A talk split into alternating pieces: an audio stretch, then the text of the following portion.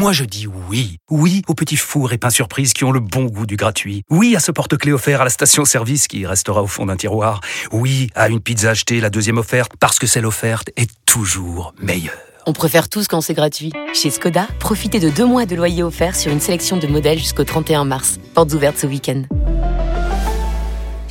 Deux loyers offerts après premier loyer en LLD 37 mois sur toute la gamme Skoda, Orenia et Enya Coupé, c'est accord par Volkswagen Bank. Détails sur skoda.fr. Pour les trajets courts, privilégiez la marche ou le vélo. Vous écoutez RMC. Alors, euh, il faut qu'on fasse un détour par New York. Eric Salio est là Que pour l'US Open de tennis. Eric, que se passe-t-il?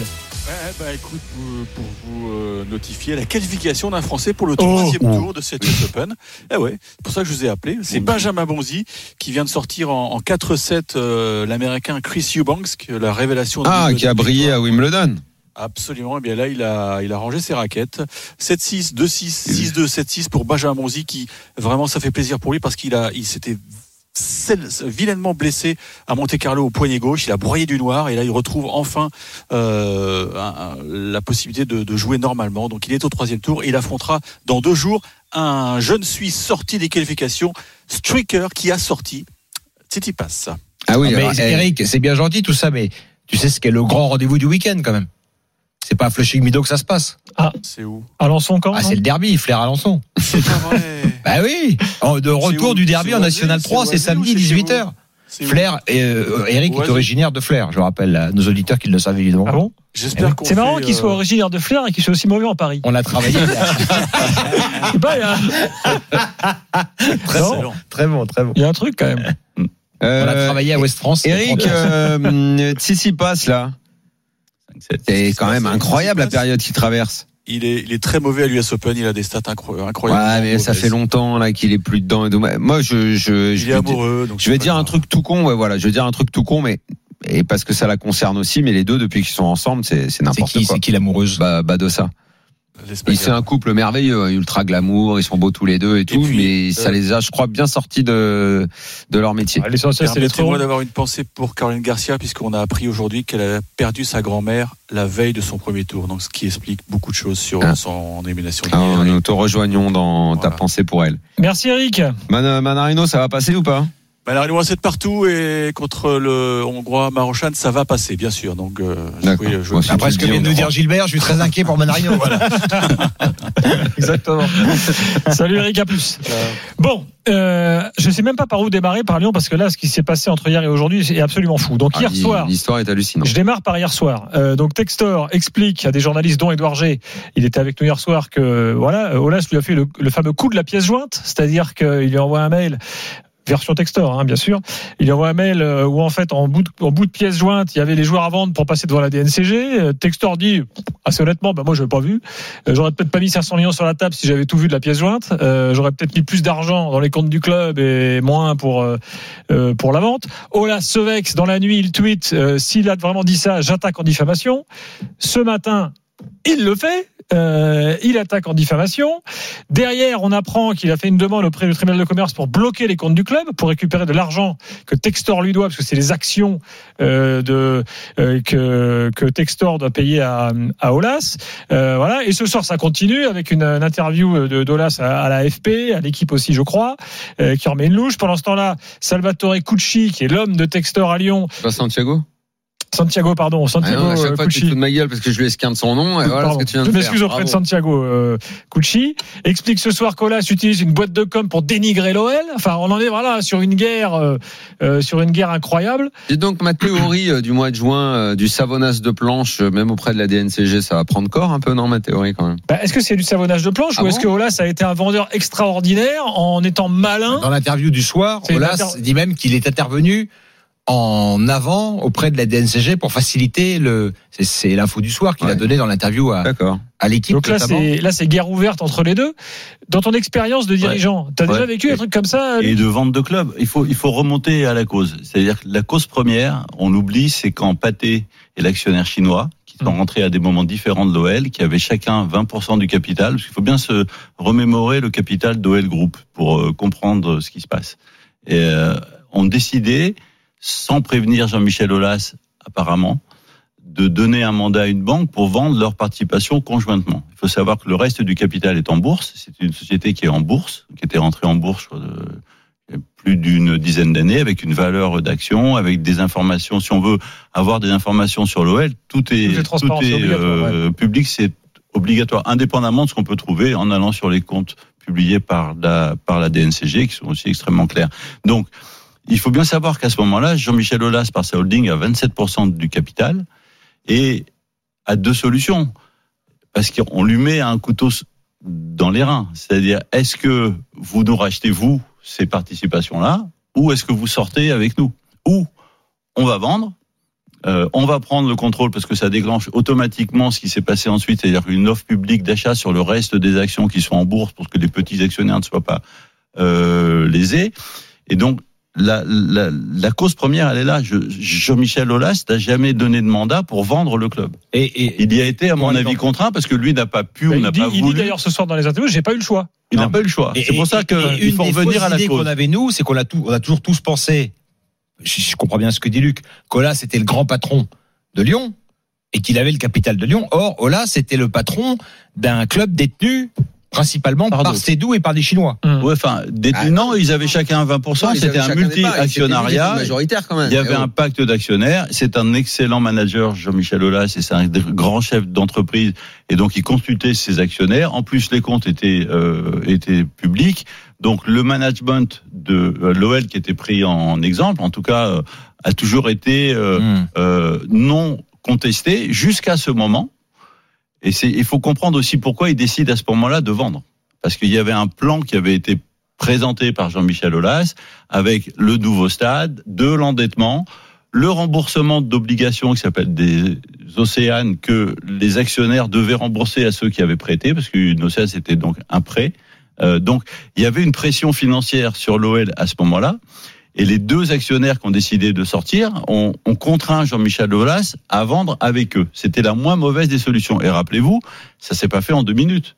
Hum. Euh, donc voilà, ça, donc, donc, il a eu, donc le, ça il a c'est eu le... le, temps quand même, Luc, à ce moment-là, de se renseigner sur qui était cet Alors, acheteur. c'est deuxième C'est à étape. ce moment-là que il ne disait rien, que tout était Parce qu'il fallait selon vendre d'abord. lui en ordre, Hum parce qu'il a soigné sa sortie bien comme il fallait, avec une somme d'argent bien rondelette.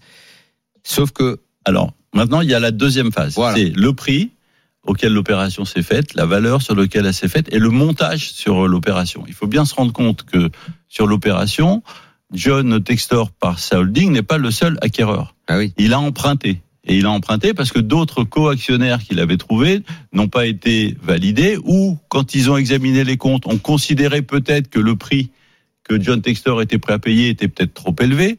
Et donc, il s'est fait prêter de l'argent. Si je veux pas comparer parce que c'est pas exactement pareil, mais c'est le même mécanisme que Gérard Lopez à, à Lille. Il s'est fait prêter de l'argent par Elliott. Et à un moment donné, celui qui prête et qui prête beaucoup, d'après ce que j'ai lu, c'est près de 400 millions d'euros. Ouais. Sur une opération globale valorisée à 720, 730 millions d'euros, mais le prix des actions, d'abord, euh, c'est bien de bien bien décomposer, si tu veux. C'est 120 millions d'euros le prix des actions. Après, il y a le prix des océanes, c'est-à-dire je rembourse, je m'engage à rembourser, Mm. plus les garanties données le aux reste, c'est banques. quoi? C'est la valorisation joueur, tout ça? la- ben, tout ça fait La une dette. valorisation. Alors, pour Le stade? décider de, de, ri- de, de mettre cet argent, parce que même si tout ne va pas la- dans, dans la poche d'Olas et des actionnaires, c'est de l'argent qui est mis en face. Par exemple, les banques qui ont prêté sur le stade on avaient demandé des garanties aux actionnaires. Il fallait remplacer, comme sur Bordeaux, les garanties données par M6, par le nouvel acquéreur. Parce que si le club ne peut pas re- rembourser, ses actionnaires, quand ils empruntent,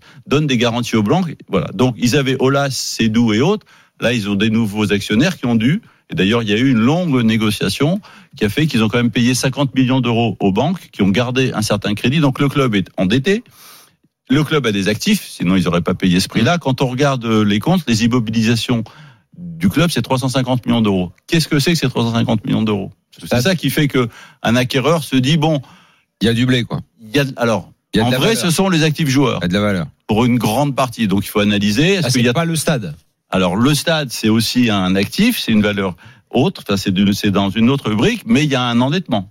Et le stade, il te sert à quoi? Il te sert à faire des recettes. Les recettes, on les connaît. Sauf qu'il n'est pas exploité le stade de Lyon au maximum parce que le club ne fait pas la Ligue des Champions. Et on en revient à la oui. grosse première vendue dans le business plan initial à Pathé, euh, aux actionnaires chinois, c'est que Lyon doit faire deux ans, enfin deux fois tous les trois ans, la Ligue des Champions. Pourquoi? Ça te fait cas, des ouais. recettes spectateurs, ça te valorise ton effectif joueur. Donc il a réussi quand même à tenir jusque-là en vendant beaucoup de joueurs. C'est-à-dire que chaque année, dans les comptes, il faut vendre entre 50 et 100 millions pour équilibrer les comptes. Quand tu regardes les comptes de l'Ouest des euh, euh, dernières années, c'est des vraies pertes d'exploitation. Ce n'est pas caché. Ça ne veut pas dire que l'entreprise ne vaut pas ça. Ce que, ce que ça vaut, c'est ce que l'acquéreur accepte de payer en vrai. Alors c'est là dans- qu'arrive le fameux coup de la pièce jointe. Parce que là, vraisemblablement, Textor, il n'avait pas compris que pour être beaucoup- dans les clous, il fallait qu'il vende une certaine ligne de dont alors on avait inclus dans la liste euh, Cherki, Barcola, enfin voilà, c'était les, les joueurs les plus bankers, comment je tu fais quand tu passes en DNCG Je peux dire parce que j'en ai fait quand même un paquet. Tu, tu présentes tes comptes et tu as un historique. Et, et tu dis voilà, ben moi, en vente de joueurs. Et, et voilà l'état de mes contrats parce que la DNCG a tous les contrats. C'est-à-dire, tu peux pas leur dire je vais vendre un joueur qui arrive en fin de contrat à la fin de l'année. Donc ils ont tous les contrats. Donc il dit voilà, ma stratégie c'est de vendre pour tant. Ok? Quand tu as un historique où tu as fait ce que tu as dit et qu'en plus tu as un actionnariat solide, on te demande pas de garantie supplémentaire. Je l'ai dit souvent ici, souvent les clubs partent avec des prévisionnels de vente de 70 millions d'euros. Il faut les faire et tu les fais souvent à la fin de pas l'année. sûr, on est... Et Olas, quand il allait devant la DNCG, de par son antériorité, son passé, sa La personnalité, situation de la société, disaient, ouais, comme c'est Olas, le ça va faisait. rouler. mais et d'ailleurs il le faisait.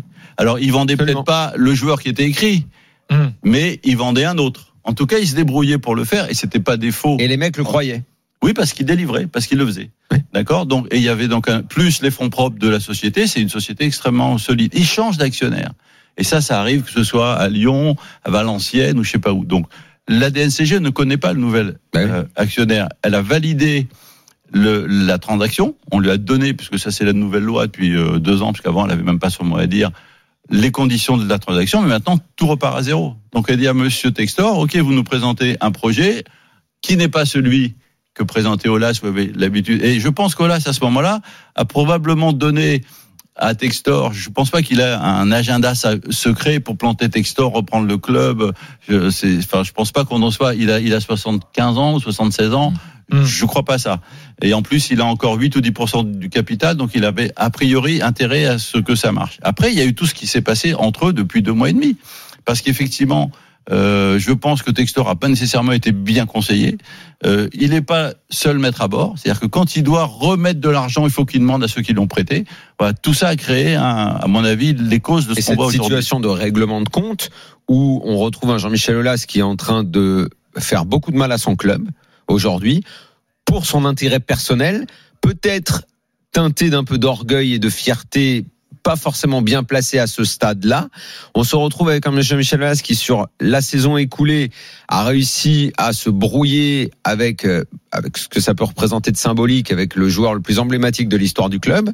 Euh, Aujourd'hui, il tire contre son club pour ses intérêts. Visiblement, il a peur de pas toucher euh, l'oseille qu'on lui a promis. D'où le demande de blocage Moi- des moi. D'où Il y a- le, le il y a blocage. ce Je scénario. trouve que cette situation, est- Alors. et il doit rêver secrètement d'un comeback en sauveur. Alors. euh, Textor va-t'en, euh, Ah, c'est. Luc dit le contraire à l'instant. Alors, moi, alors, pose je- faut qu'on fasse une petite pause. Hmm. On a le temps d'intégrer. c'est- Ouais. C'est comme un cours d'économie. hein. Là, tu sais, c'est la pause. euh, allez, allez boire, allez boire un coup et en on revient. il se voit un sauveur revenir. il peut maintenant peut-être, mais il veut d'abord coincer Textor vis-à-vis de ses. Ah oui, On en reparle dans quelques évidemment, instants. Il veut À gagner la suite. guerre, À tout de suite dans l'after. RMC jusqu'à minuit.